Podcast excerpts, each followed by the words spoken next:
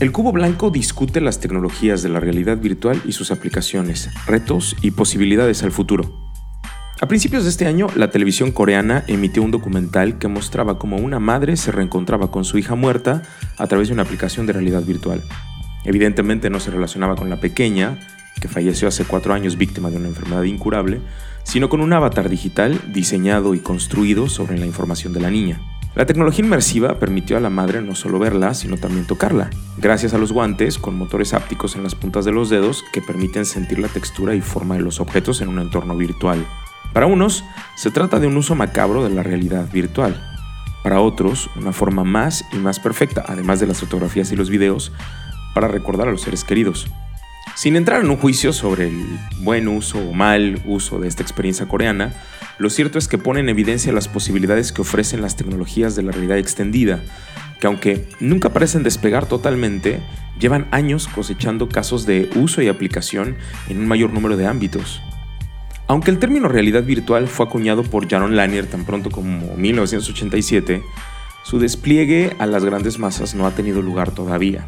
Sigue siendo la candidata a la tecnología disruptiva que va a poner de cabeza el mundo tal y como lo conocemos. Las expectativas desbordadas de la realidad virtual vienen de hace mucho tiempo. En 2014 Facebook pagó varios millones de dólares ah, por la empresa de lentes 3D Oculus. En 2017 Mark Zuckerberg dijo que quería ver a mil millones de personas usándolos, pero no ha sucedido. Lo cierto es que hasta ahora los consumidores interesados en el tema encuentran demasiado caros los equipos y también incómodos. La red social apostó fuerte por la realidad virtual, tanto que Incluso lo incluyeron como un contenido de valor dentro de su plataforma hasta que en 2015 crearon el estudio Oculus History Studio para hacer películas en realidad virtual. Por desgracia, el proyecto cerró en 2017. Aunque siempre asociamos la realidad virtual con el videojuego, lo cierto es que se trata de una tecnología que va abriendo hueco en numerosos nichos. Algunos tienen que ver con el entretenimiento, pero otros no tienen nada que ver con eso. De hecho, la realidad virtual ha tenido una difusión muy amplia en muchas industrias. En un futuro cercano nos encontraremos que la realidad extendida es una realidad cotidiana en muchas actividades económicas sin que se haya producido una adopción notable. Se le denomina realidad extendida a la combinación de dos tecnologías, tanto la realidad virtual como la realidad aumentada. Por ejemplo, en el tema del aprendizaje en cuanto a protocolos de cirugía, se puede trabajar mucho eh, sobre la tecnología de la realidad virtual para conseguir que los futuros cirujanos se entrenen en entornos que simulan con extrema precisión situaciones, enfermedades y patologías que tendrán que enfrentar con pacientes reales.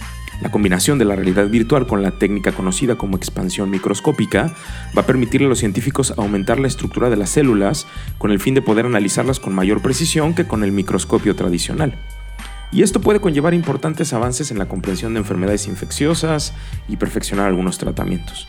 También son así de importantes los beneficios de la realidad virtual en la arquitectura. Eh, el trabajo de la recreación digital de edificios y espacios con pruebas específicas de construcción en términos de materiales y entornos. Una app de este tipo puede ayudar a estudiar los cambios de las condiciones del entorno como la luz y el calor en un espacio determinado. El sector inmobiliario también puede aprovechar con mucho éxito las simulaciones de este tipo para ofrecerle al cliente la posibilidad de visitar y recorrer un inmueble en construcción y que no es accesible en ese momento. Según el informe Experience 2030, el 80% de los consumidores creen que la realidad virtual se convertirá en una pieza clave en su relación con todas las marcas, hasta el punto de utilizarlas para realizar actividades cotidianas. Ya no es una cuestión de solo entretenimiento, sino que se puede probar, comprar productos incluso sin tenerlos en los espacios físicos.